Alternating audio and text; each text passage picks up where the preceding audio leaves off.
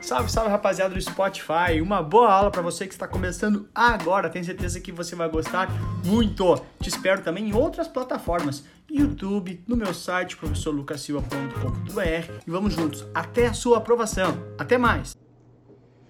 Venha comigo para a aula sobre letra de câmbio. Espero que esteja tudo tranquilo com você muita energia boa aí pra gente aprovar Iratubarão. Bom dia, boa tarde, boa noite, boa madrugada para você. Vamos embora falar sobre esse carinha chamado Letra de Câmbio, que é um título de captação de recurso, né? Então, assim, o, C, o banco usa o CDB para captar recurso. É, a Gerdau usa a debenture para captar recurso. E a letra de câmbio é o CDB, porém das, das financeiras das sociedades de crédito, financiamento e de investimento às financeiras, né? As Crefisa da vida, por exemplo, a forma é o CDB deles, né? Então, já que eles não são banco. Então, a comparação começa exatamente assim. Naquela nossa aula de CDB eu expliquei bastante esse gráfico, né? Esse superavitário empresta para o banco, o banco usa esse dinheiro no deficitário, o superavitário leva para casa um CDB. É um título de dívida que o banco emite. O banco deve dinheiro para o seu poupador.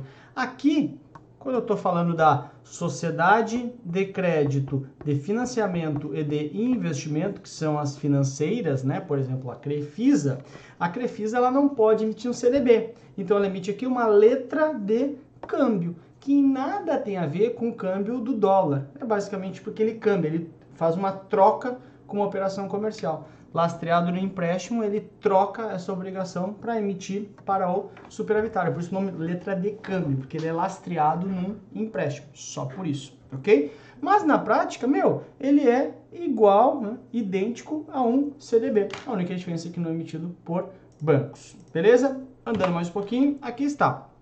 Cara, riscos dessa letra de câmbio. Risco de, de novo, ele é igual ao CDB. Risco de mercado, risco de liquidez também e risco de crédito, porém é importante lembrar que ele tem um FGC de até 250 mil. Cuidado, porque tu confunde muito, né? Falando de cobertura do FGC e a prova adora, porque ela sabe que tu te confunde com isso. O que acontece? Meu, tem a letra financeira e tem a letra de câmbio. Aí lembra que eu te ensinei lá na letra financeira, não tem FGC. É só você lembrar de LF, Lucas tá ferrado. Então não tem FGC.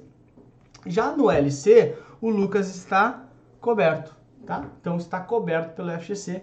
Tem cobertura da FGC a letra de câmbio. Então o Lucas está ferrado, ou Luciano, ou Letícia, ou Luciano, dependendo se você também tiver uma, uma pessoa, uh, um nome com letra E, um nome com a letra L.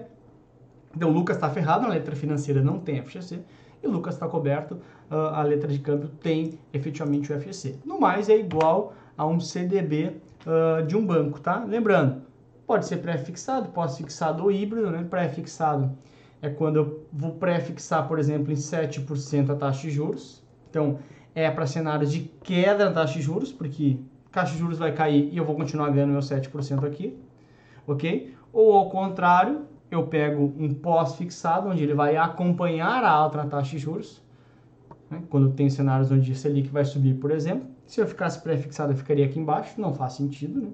E, ou também o híbrido, que vai pagar, por exemplo, ah, 3% ao ano mais toda a alta do IPCA, enfim, alguma coisa neste sentido de remuneração.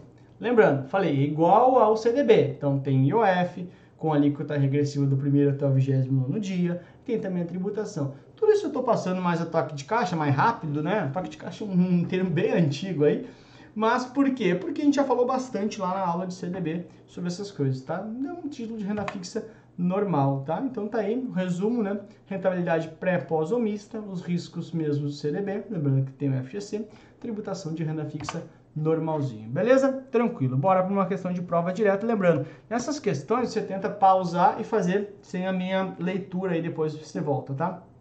Tô me olhando ver se eu tô no cantinho, se eu tô aparecendo, mas eu tô no cantinho aqui. Então, sobre a letra de câmbio, letra de câmbio, Lucas Coberto. Vamos embora é um instrumento de captação emitido pelos bancos múltiplos. Não, ele é emitido pelas sociedades de crédito, pelas sociedades de crédito, financiamento e de investimento, pelas financeiras, tá? Então, está fora aqui. Uh, B, é um instrumento de captação de recursos emitido por sociedades de crédito, financiamento e investimentos. Todo esse nome é um cara só, tá? Sociedade de crédito, financiamento e investimento são as financeiras. e que não conta com cobertura do FGC. Conta, né? Letra financeira, Lucas Ferrado, não tem FGC. Letra uh, de câmbio, Lucas Coberto, tem FGC. Está fora aqui.